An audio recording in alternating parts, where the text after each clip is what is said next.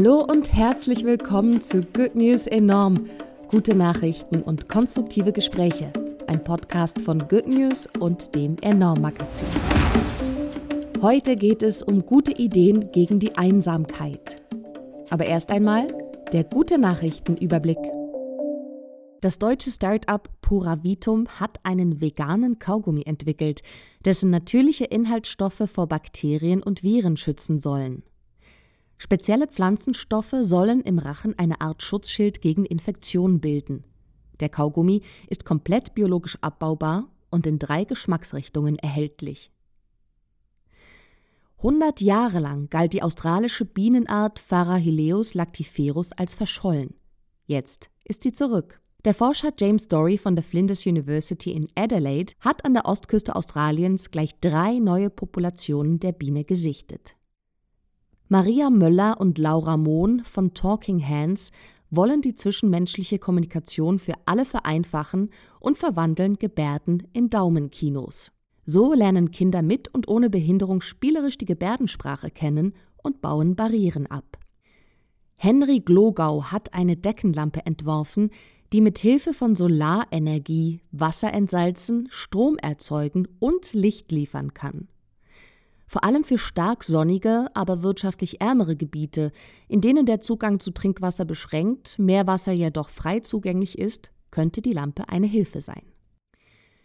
Andrea Mocellin hat einen Rollstuhl erfunden, der das Pendeln und Reisen für RollstuhlfahrerInnen erleichtern soll. Der Revolve Air lässt sich mit wenigen Griffen so zusammenfalten, dass er ca. 60 Prozent weniger Platz einnimmt und auf Flügen als Handgepäck mitgenommen werden kann oder in einen kleinen Kofferraum passt. Hallo, ich bin Astrid und ich bin Redakteurin beim Enorm Magazin. Hallo, ich bin Bianca und ich bin Redakteurin bei Good News Deutsch. Ich freue mich sehr, dass wir heute über gute Ideen, Initiativen und Technologien sprechen, die Menschen helfen können, sich weniger einsam zu fühlen. Einsamkeit ist ein weit verbreitetes Phänomen. 14,5 Prozent aller Deutschen haben 2020 angegeben, sich einsam gefühlt zu haben. Einsamkeit ist nicht nur belastend für die Psyche, sondern hat auch tatsächliche körperliche Auswirkungen. Menschen, die sich länger einsam fühlen, haben eine Sterblichkeitsrate, die um 25 Prozent erhöht ist. Also höchste Zeit darüber nachzudenken, was man tun könnte. Ja, also ich habe mich ein bisschen damit beschäftigt, was es für mögliche technische Lösungen gibt, also neue Technologien, um so ein bisschen gegen ja Menschen, die sich sehr einsam fühlen und vor allem Menschen, die schon älter sind und sich einsam fühlen, um denen zu helfen. Und dass man, ja, man weiß ja auch durch die Pandemie und so, durch das ganze Social Distancing, ist es natürlich gerade für ältere Personen, die schon im Ruhestand sind und so, für die ist es halt nochmal schwieriger, vielleicht Kontakte zu haben, weil die ja auch nicht mehr durch die Arbeit oder so in Kontakt sind mit anderen Menschen. Es gibt jetzt zum Beispiel eine sehr schöne Idee von ForscherInnen der Technischen Universität Ilmenau und des Thüringer Zentrums für Lernende Systeme und Robotik. Das klingt schon mal sehr fancy und das ist es auch. Die arbeiten nämlich an einem Projekt, das sie jetzt 2021 gerade gestartet haben. Und das soll bis 2026 mit Augmented Reality und Robotern eben Menschen weniger einsam machen. Augmented Reality, ich weiß nicht, würde ich vielleicht mal kurz erklären, weil nicht jede, jeder weiß, was es ist. Das ist sozusagen die erweiterte Realität. Also wenn wir jetzt zum Beispiel, wir erinnern uns, es gibt so, es gibt Apps von irgendwelchen Möbelhäusern, wo man irgendwie sein Wohnzimmer einrichten kann und dann sieht man so ein bisschen, wie das aussehen könnte. Also direkt in der App kann man das dann so reinbauen, die Möbel, oder man sieht in der Architektur ein geplantes Gebäude schon so virtuell wird es dargestellt vorab. Und ähm, in der Zukunft könnte das tatsächlich auch im Raum dargestellt werden, also nicht nur auf einem Bildschirm. Und damit arbeiten jetzt diese ForscherInnen, um eben den älteren Menschen zu helfen. Sie möchten halt so ein technisches Verfahren entwickeln, um sozusagen andere Menschen in das Wohnzimmer der älteren Person sozusagen rein zu projizieren dass man so ein Hologramm halt hat. Das kennst du vielleicht auch von diesen diese virtuellen Bilder von Menschen, die dann meistens so ein bisschen durchscheinend irgendwie sind und ja, also wie so ein Science-Fiction-Film eben. Und da könnte man dann eben so Pflegepersonal, Ärztinnen oder auch Familienangehörige sozusagen reinprojizieren ins Wohnzimmer der älteren Person und es wird sich dann natürlich viel realer anfühlen, als wenn die Menschen jetzt nur mit so einem Videotelefonat irgendwie dazugeschaltet werden, also auf einem Bildschirm. Also das heißt, man würde dann diese Menschen, mit denen man spricht, also die wären dann tatsächlich als Hologramm da. Das ist nicht vorprogrammiert, sondern es ist dann deren tatsächliche Reaktion und Sprache, die man dann auch mitbekommen würde. Genau, so verstehe ich das. Also die fangen ja gerade erst an damit und die gucken auch mal, wie das so klappen kann. Aber so verstehe ich es jetzt, dass es wirklich so im Raum greifbar wird sozusagen. Am Anfang halt jetzt mittels so einer Brille. Also man kennt ja diese ähm, Virtual Reality Brillen auch und mit so einer Art Brille würden sie erstmal arbeiten. Sie arbeiten auch mit SeniorInnen zusammen, dass sie das eben ausprobieren können. Und am Ende würde dann genau sozusagen die Enkeltochter zum Beispiel neben dem älteren Menschen, neben der Oma sitzen und dann kann man sich so gegenseitig vorlesen oder so. Hey, wie cool ist das denn? Ich meine, auch für, für die ganzen Familien, die einfach weit auseinander wohnen und so auch kaum Möglichkeit haben, nah beieinander zu sein, das wäre ja großartig. Ja, ich finde auch, das ist, das ist genau der Gedanke, dass man eben sagt, man will das Leuten ermöglichen, über Distanzen oder während der Pandemie Kontakt zu haben.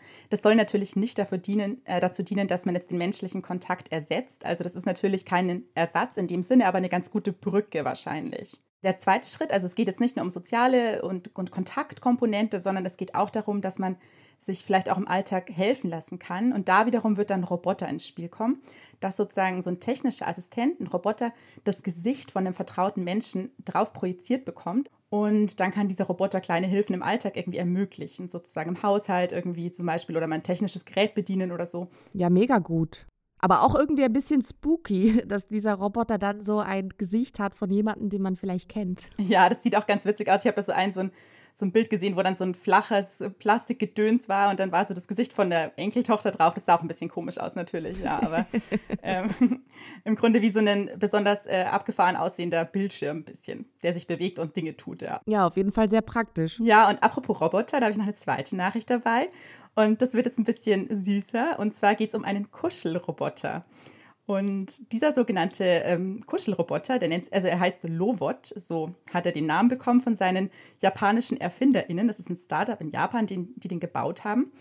Und der sieht wirklich sehr, sehr putzig aus. Er hat so riesige, kugelrunde Augen, hat so ein ganz rundes Gesicht und so farbigen, so Teddystoff überall fast am Körper. Und der rollt dann durch den Raum und kann dich irgendwie anschauen, also Blickkontakt aufnehmen, wackelt mit seinen Ärmchen rum. Sieht irgendwie so ein bisschen aus wie so eine Art, ja, Pinguin, habe ich dann die Assoziation gehabt. Oder so ein Teletubby irgendwie. Und der kann auch interagieren. Also der ist so schlau und ist so ein bisschen so eine Art emotionaler Roboter, nennt man das dann, dass der interagiert und lernt und so. Und von der Größe ungefähr ist er so, ja, so 40 Zentimeter hoch und knapp 30 Zentimeter breit und wiegt so gut 4 Kilo. Genau. Und der kann aber eigentlich nichts. Also der quietscht so ein bisschen rum und ist ganz süß und rollt eben hinter einem her und schaukelt dann kann man halt schaukeln. Also man kann in die Hand nehmen, so ein bisschen streicheln und schaukeln. Das mag er wohl auch ganz gerne. ähm, aber die ErfinderInnen sagen auch, ja gut, die Intelligenz ist mit der eines Hamsters zu vergleichen. Und äh, die Firma schreibt auf der Website, Lovot was born for just one reason, to be loved by you.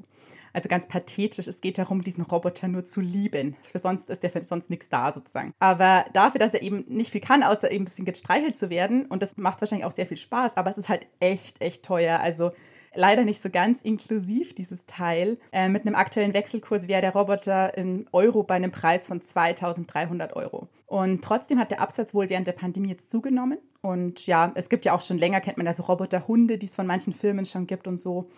Und es ist wohl ganz beliebt, dass man sich eben so ein bisschen ein Gerät reinholt, das dann irgendwie ja so ein emotionaler Support sein könnte vielleicht und eben Gesichter erkennt, sich im Raum orientiert und so. Die sind schon ziemlich ja schlau irgendwie auch, aber ja, halt eben ist auch sehr, sehr teuer leider.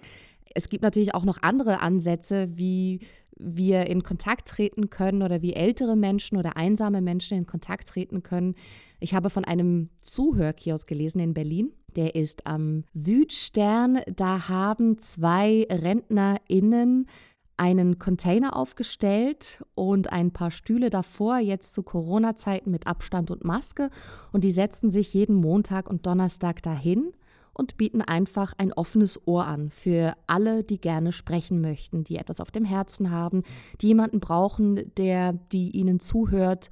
Und die machen das komplett auf freiwilliger Basis ja, weil sie es einfach wichtig finden, dass, dass niemand alleine ist, dass jeder, jede die Möglichkeit hat, mit jemandem zu sprechen. Und ich finde das einfach so eine schöne Idee, jetzt nicht nur zu Corona-Zeiten, sondern zu sagen, ich schenke dir Zeit, ich schenke dir mein offenes Ohr und hier bist du sicher. Und ich glaube, das braucht wahrscheinlich jeder Mensch. Ja, total die schöne Idee. Ich meine, weil du gerade äh, schon meintest auch, dass niemand soll alleine sein. Ich glaube, ähm, da wollte ich eh noch mal ganz kurz drüber sprechen, weil es gibt natürlich einen Unterschied. Menschen, die alleine sind, sind nicht unbedingt unglücklich damit. Also Alleinsein bedeutet ja nicht, dass man das, diese Situation irgendwie, dass man die nicht mag. Also man kann ja auch freiwillig alleine sein und es kann sehr, sehr gut tun und man muss auch wahrscheinlich immer wieder auch alleine sein. Also die meisten Menschen brauchen auch Zeit alleine.